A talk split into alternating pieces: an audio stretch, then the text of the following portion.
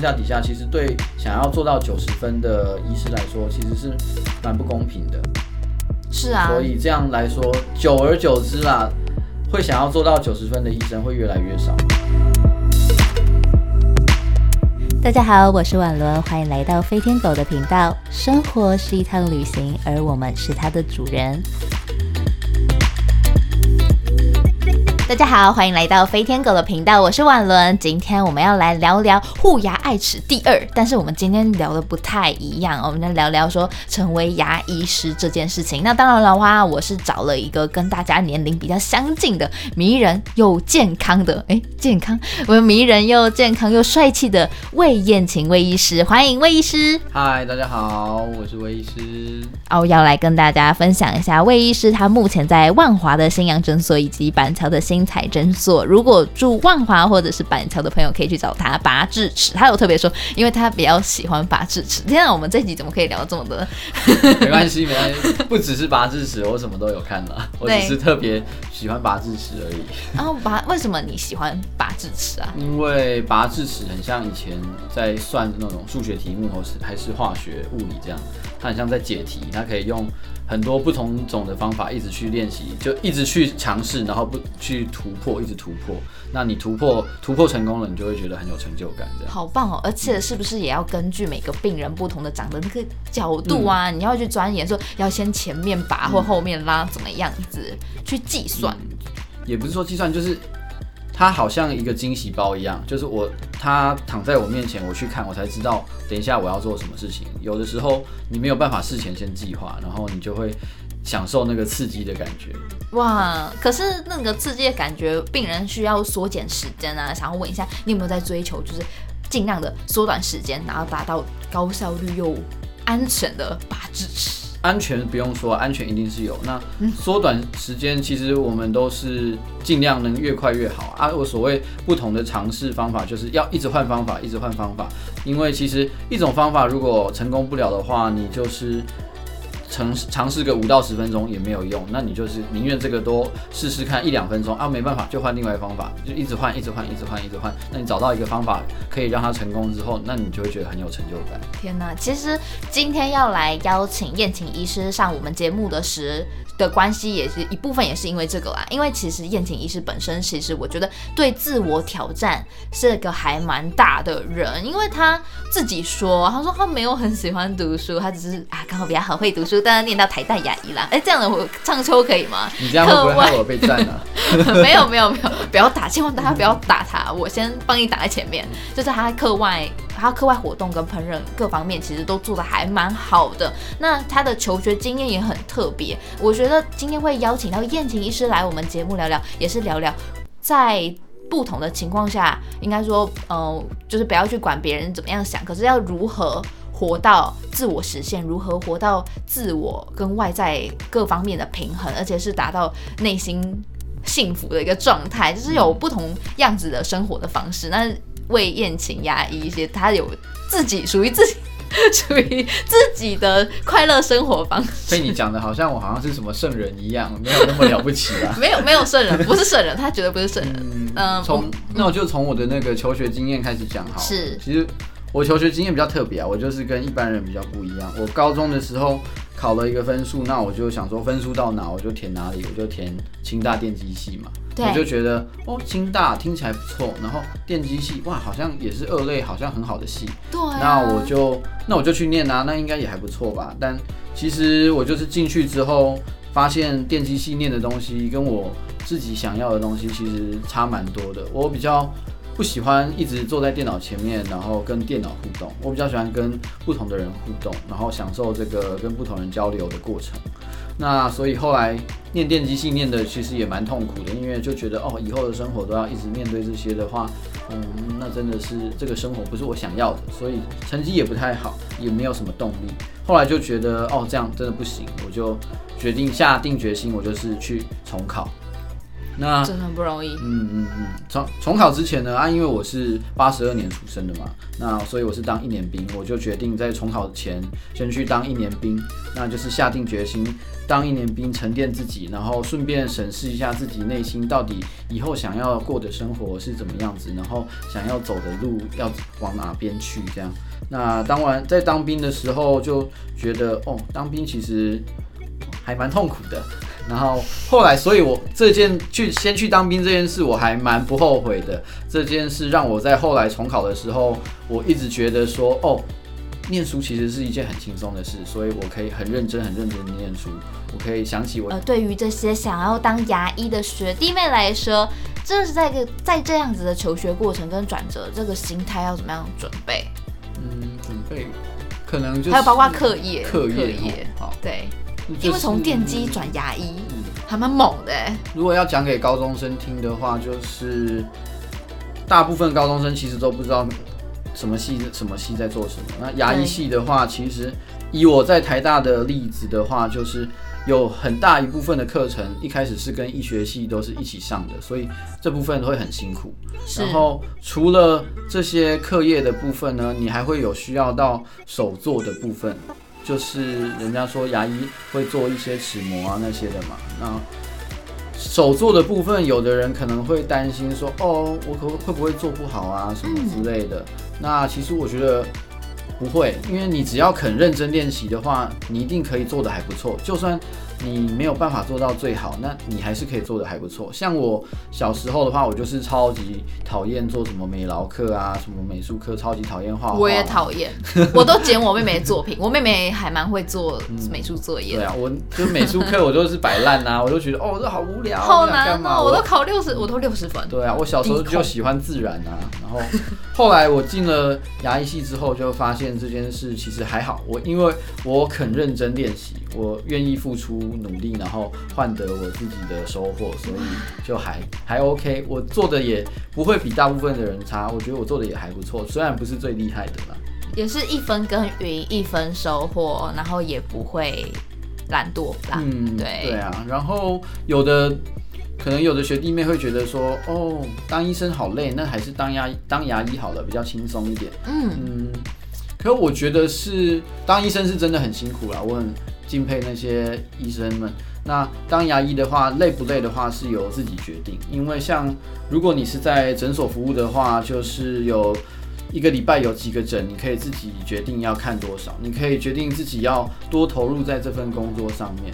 像我的话，就是一个礼拜看，那大概是三十六个小时这样。就是我的工作时间，就是我觉得我投入这么多心力，我会觉得很有成就感。这样，那另外的话，最后我想跟牙医的学弟妹说，要有点心理准备啊。如果要想当牙医的话，要会有一些职业伤害。哦对，因为曾经应该说根据统计指出啊，其实台湾牙医师的平均寿命是五十八点五岁。后续呢，也曾经也有台北市牙医师的工会统计，会员的平均死亡年龄为六十三点七。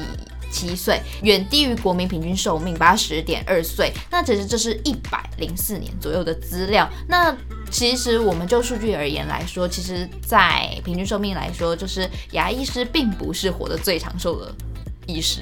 是的，对他其实面临的还蛮多挑战啊，包括他的职业伤害、姿势、眼睛、粉尘，可不可以跟我们聊聊这些有要当牙医的人必须做好的心理准备？嗯，首先姿势的话，就是说你一个病人躺在你面前，你要看他的话，你一定是要一直就是头低下来嘛，然后有的时候甚至是要弯腰驼背的姿势。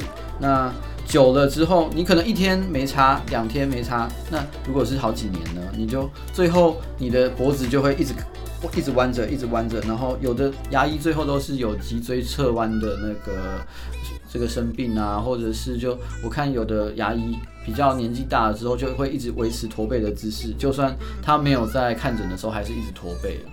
所以这也是对健康有很大的影响。他们所以他们很需要练肩呢，对啊超，需要。对，像我就会去中训。你应该要推广一下 牙医师的保健，然后你的 Instagram 就应该去做这一方面，那就会成为牙医界的朋友，就是医生们的朋友。你自己也是牙医师，而且像我开始职业之后啊，就会很想去按摩这件事情。像不会啊，我觉得我很同事也会想去按摩，各行各业都想去按摩。我也不知。道为什么，就我们，然后我们按摩的时候都会跟那个按摩的师傅就说，哦，肩颈加强，肩颈加强。然后我跟我同学去，我们俩说肩颈加强一点，再再来，再来，再来。对，很需要去推一下膏肓，然后是的对，还有物理治疗啊，你可以尝试一下物理治疗物。疗物理治疗啊，我这我还没试过。还有整脊，物理治疗跟整脊的还不错。对啊，整脊也不错，因为整脊完还会长高。啊？对，之后我们可以来做一集，就是整脊也会长高，而且做完以后，你的包括你的姿势摆正以后，其实有一些人不是会有下肢浮肿跟肥胖的问题，嗯其实也可以帮助你，就是肉长得更正，然后呃也不会那么多的堆积其实真的有差，就是它其实跟这整脊这一块，它跟中医又有一点点相关。不过这一个的部分，我们可以留待之后再来聊聊。那物理治疗也可以在另外其他系列再太。太多了，太多了，太多，我们拉回来，拉回被来。你被你这么一讲，好像整体是非常神奇的东西一样。对啊好，啊那再来的话就是眼睛的部分了。嗯，眼睛。其实大家不在那个看牙医的时候，有没有觉得哇，那个灯一直照下来，觉得眼眼睛好亮，很刺眼？超级刺眼，尤其我们在摄影棚在录影的时候，强光非常的伤害眼睛，而且也容易就是造成干眼症。你自己不是本本身原本有近视，后来如果镭射的话，然后又要接受强光的刺激，你应该自己会有差，就觉得其实我有感觉，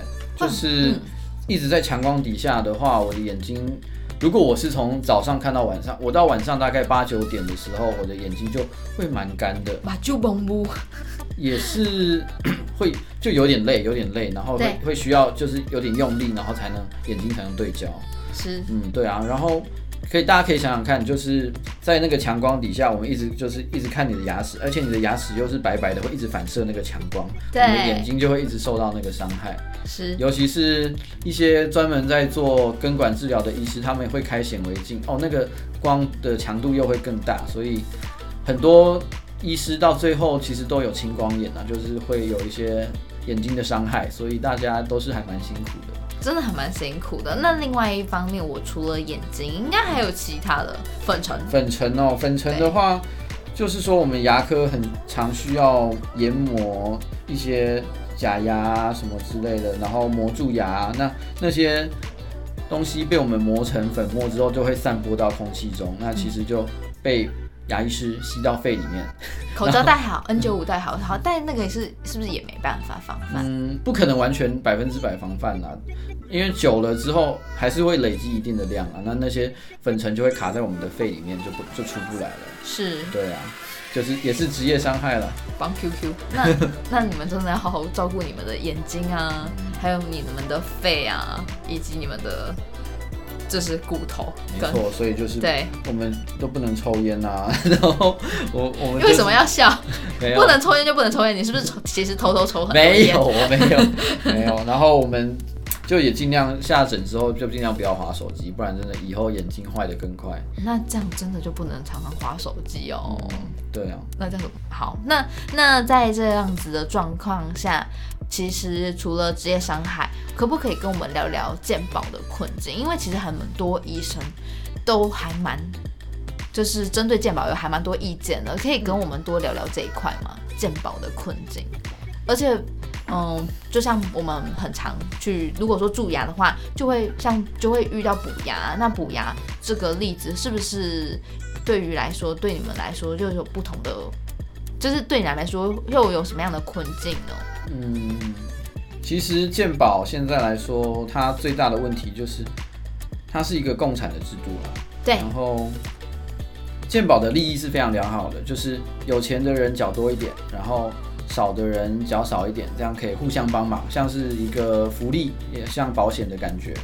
那可是其实现在的话，就是健保它的余额，应该说它的总额是不太够的，就其实大家的保费其实没有缴得够，所以但是因为政府不敢调涨保费，所以我们拿到的金额非常的少。等于说是健保会是不断的在负债，嗯，是啊。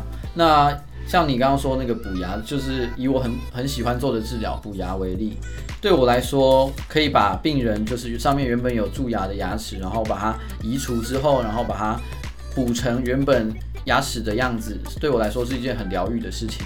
就我会做能做到九十分的话，我就会觉得很开心很开心。我可以就算病人不知道他的牙齿有那么漂亮，我自己看到我还是会觉得很开心。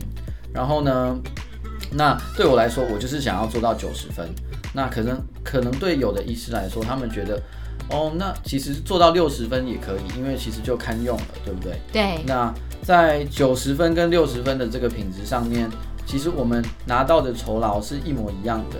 在健保的框架底下，大家就算不同工，还是做了同酬。那在这个框架底下，其实对想要做到九十分的医师来说，其实是蛮不公平的。是啊。所以这样来说，久而久之啦，会想要做到九十分的医生会越来越少。像我的。很多一些朋友啊，也是就是刚刚毕业出来职业的，他们就会觉得蛮灰心的，就觉得我自己用那么多心，然后想帮病人都弄到最好的品质，想把病人的牙齿顾到最好，可是却好像没有办法获得相对应的收获，所以他们就蛮灰心的。这样就是代表说医病关系上面的呃不平衡，再加上大家对于医生的信任度下降。在医病关系上面，其实并不是那么的顺利，所以导致说他们也很灰心。那再加上健保的制度又更是灰心了。而且，其实大家应该说，一般的病患并不会知道说实际上有这些事情，他们其实也真的不知道，所以有时候就会造成一些不必要的误会。那社会上有些时候，呃，是不是对你们来说，其实有一点点稍微？仇视牙医的风气，嗯，对啊，但是其实，嗯，对你们来说呢，你们是怎么看？我是觉得台湾的医病关系是还蛮紧张的啦，因为的确是像你所说的，就是有一种仇牙医的风气，大部分也不能说大部分，部分的民众会觉得说，哦，牙医好像就是只想赚你的钱啊，然后就想要随便拔掉你的牙齿啊，叫你植牙啊，怎么样怎么样的。那其实我不能否认，一定有这样的人存在，但其实就我自己看到的经验看过，我觉得大部分的医师都是很为病人着想的，就大家都觉得好像我们都是只想赚钱，但我们其实也蛮蛮伤心的，因为我们真的是想要为了你们好，什么样的为我们好？像是治疗计划里面。很常说到的一种是哦，我们会跟病人说，抽神经丸的牙齿要做一个假牙，把它套起来，保护起来。嗯，那就是因为抽神经丸的牙齿呢，它会比较脆弱，咬到硬物，你可能有时候不小心咬到筷子啊，还是咬到骨头，那你的牙齿就很容易会裂开。那裂开的话，你那颗牙齿等于就是宣布死刑了，就只能拔掉了。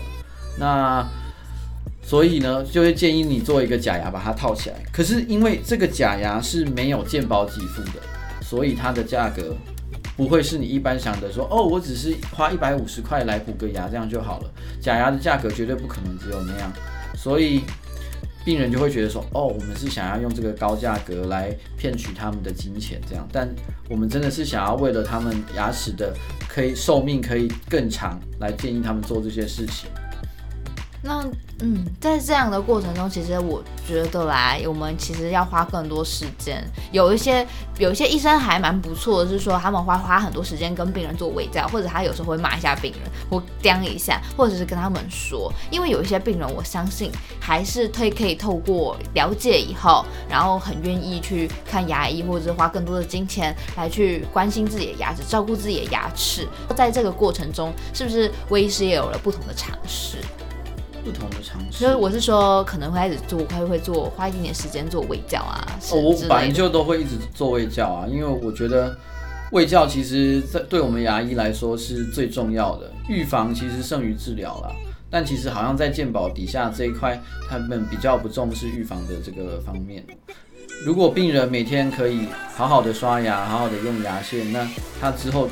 就不用花这个钱来做这个牙套啦。每天多十五到十分钟，好好的把自己的牙齿照顾好，那就不用多花以后的钱了。你自己有多花一些时间照顾牙齿吗？很好奇。你一天想问一下魏医师，你一天花多少时间刷牙？然后每次刷多久？嗯，然后你是怎么刷？我不知我不知道我刷多久 哎，这个问题。反正因为我是牙医师嘛，所以我知道牙齿有哪些面要清洁，我我一定很很熟悉哪些面要清洁。我是用电动牙刷啦，然后加上牙线，我每天至少会刷牙三次，然后牙线是两次，早上一次跟晚上一次。那你自己的珐琅质应该也很漂亮吧？嗯，还可以吧，不然你现在看一下。然后我想要讲的话就是，其实，在想要讲回刚刚鉴宝的那件事情，我觉得有时候说真的，对某些可能比较没有牙齿预防保健观念的人的身上来说，健宝其实对他们来说没有促进他们牙齿的健康诶，因为他们就是因为就觉得哦，花一百五十块就可以补牙，那他们就会有恃无恐，然后对于牙齿的平常的清洁啊、口腔卫生都不太重视，那就是来了之后就是跟我说满口烂牙，他就跟我说哦，我想要全部都补起来就好了。那但其实有时候 有的有的真的是越补越大洞或者是那个根本就是没有办法补的，然后病人就会觉得说啊，你又想骗我钱了。啊怎么样算是无法补的牙齿？无法补的牙齿，就是说缺损太大，嗯，嗯，或者是说做完根管治疗的这个牙齿，那他是不是做完？那他是不是等于说他接下来要做其他的？对啊，他就是要做进一步的治疗，才能确保这颗牙齿在你未来咬到咬东西的时候不会裂开啦。嗯，我觉得也不能说确保啦，应该说提高它不要裂开的几率。我我觉得这一，我觉得如果说大家有牙以上牙齿质的困扰的话，可以先去听听看，就是庆龄牙医的那一集，然后来再来听这一集。就是，嗯，牙齿保健这是一个很大的学问，像是像是庆龄牙医，他之前就已经花很多时间，包括研究牙周病，还有牙研究说如何好好刷牙，要正确跟安全啊。因为常常有些人很用力刷牙，又有人会就是反而伤害到牙齿。那有些人用电动牙刷，有时候也刷不干净，所以就会变成说很多人满口烂牙，而且大家也知道说有九成的人都有牙周病的困扰，应该说成人啦，台湾有九成的人有牙周病的困扰。那在这么大的这个致病率、得病率的这个情况下，那代表牙齿护理是一个大家其实都很容易忽视的，因为大家都会说为什么好刷牙？我刷牙大概花一分钟、两分钟，或有些人还不刷牙，真的是不是不是说这个人好像就是社会地位很高，或者是他会念书，或他是很有钱的人，他就不会他的牙齿就很好？没有，这个真的是根据每一个人对于他们自己身体的照顾的程度。那在这边还要问魏医师一个部分是说，我们在就是刚刚讲到的这个健保治疗，还有以及健保上面我比较灰心的部分，那你觉得要怎么样？这个可以就是达到更好的医病关系吗？还有以及以及是说，在你们这一辈这一届的牙医师当中，你们更重视什么？你们在这一块上面，你们正在兴起，或者说你们有有怎么样的思潮或浪思想的浪潮，然后正在做的事情，然后慢慢的也会希望去革革新啊，或者说对于自己的一些展望，或对于自己职涯的展望。嗯，我觉得我目前我的朋友们跟我们的跟我的想法都是蛮相近的。我们目前就是觉得说，哦，好吧，鉴宝的在鉴宝的框架下，那就是这个样子了。我们就尽量的做到最好，尽量的做到最好，然后也先不要管 不要管我们获得的收获之类的，然后我们就是帮病人做到最好。我们相信病人可以看得到我们的用心的，而且我也是觉得很多我的病人都觉得。都可以觉得出来，我很用心在帮他们做这些事情，那他们就会知道说，哦，我医生这么用心帮我，那我也要好好的照顾自己的牙齿，这样，这是我们目前的想法。是啊，因为毕竟你花了一百二十分的努力去帮他好好补了这颗牙齿，而且你看完以后，你真的认真补完以后，连自己都觉得。太棒了，太好了！我有时候都就补完的时候，然后就会帮牙齿拍一张照，然后就会跟病人说：“哇，今天补的超级漂亮的。”对，这是我努力的成果，你千万要好好用啊，好好用，你不要再毁坏我的成果了，你知道吗？刚刚那个补了不知道多久，如果是别人的话，他可能只花几分钟跟你补。我们我们不要讲别人啦，我们就顾好自己。自己好，那你 那你刚刚我刚刚花了那么大的努力在帮你补这颗牙齿，你一定要好好的使用它。对啊，这是代表其实魏医师他在做在补牙上面特别的用心，也不是说补牙上面 不来啦，不止啦，Not only but also 不止这一块。对，那很好奇的是说，在最后节目的尾声，就是你觉得你心中的良医是什么？你心中觉得在什么样，在你的眼中什么样的医师是真正的好医师呢？嗯，好医师，我可以举一个我在台大的老师为例吗？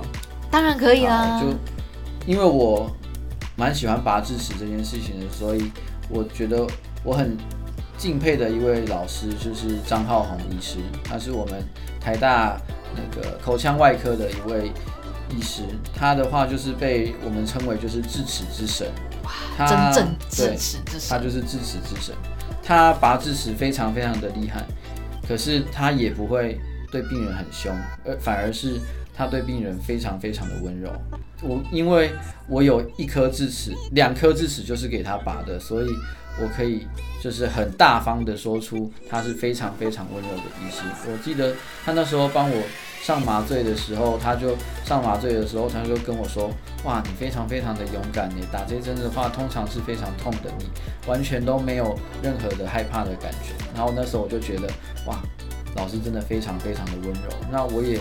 觉得说，我未来想要成为这样的医师，我想要成为一个可以帮病人解决病痛，然后很很厉害、很厉害的医师，但同时我也可以。很温柔的对待每一个我的病人，这样好棒哦！我觉得听起来很还很棒，因为其实，在很多人的看牙的过程中，受到了还蛮多的折磨。有一些 有一些些的牙医比较凶啦，然后有一些时候就猝不及防，我的牙齿就飞了。或小时候大家都有很多恐怖看牙的经验啦，但。当然，就是要取决，一是取决于说你牙齿好不好，会不会受到疼痛嘛？毕竟你如果刷不好发炎，它就是会痛。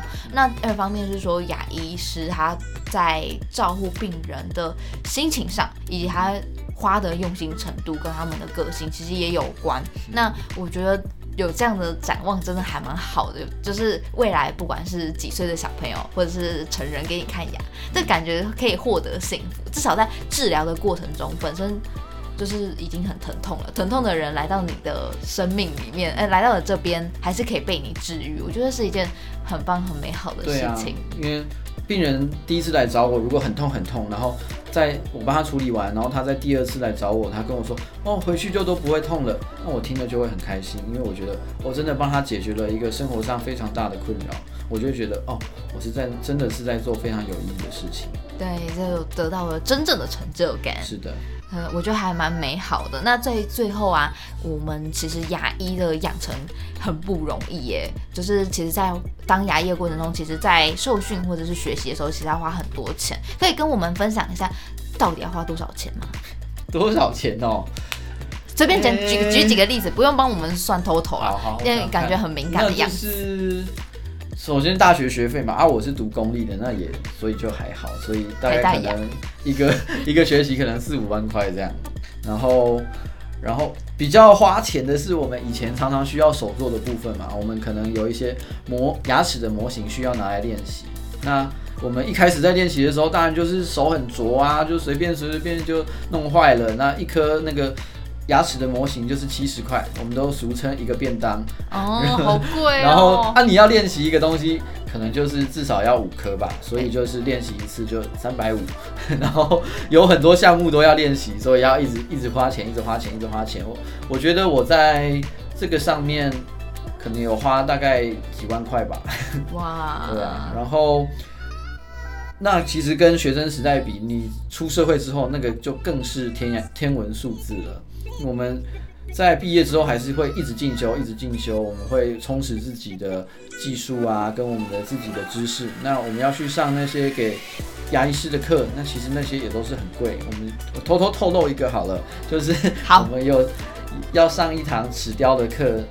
齿雕就是一个陶瓷，然后可以粘在牙齿上，让牙齿恢复原本的形态跟功能。那要上那个课的话，就是大概要花十几万块。那是每个医学生都要上吗？哎，也没有，但就是那位医师非常非常的厉害，他开的课程就是一开出来就大家会就会疯狂报名，然后秒杀，可能一分钟以内就已经没有了。大概是何时要去学啊？都可以啊，就毕业看你哪时候要去学都可以。哇，可是这样的话，感觉是学一门技术就要十三万，对吧？对啊，不止啊，可能更更更多一点，可能更多一点。那你看，那那如果拜很多老师，就会花很多很多的钱。对啊，其实这只是其中一个治疗项目哦。牙医的治疗项目这么多这么多，我们要去学的话，很多课其实比这个更贵更贵。哇，其实真的很不容易。在节目的尾声，最后有没有什么话要跟我们的听众朋友分享呢？听众朋友分享，嗯，觉得大家就是好好的把自己的牙齿照顾好，这样的话对牙医师来说就是最好的成就感了。好，那这一集我们非常开心，邀请到我们迷人又帅气的魏燕琴医师来跟我们聊聊，就是不同的求学过程，怎么样当上牙医师，以及他在牙医师当牙医师的一些体悟，然后也分享给跟各位学弟妹们。然后谢谢大家的收听，那最后呢，也可以去找燕琴医师来看牙齿。好，谢谢燕琴。好，谢谢王伦。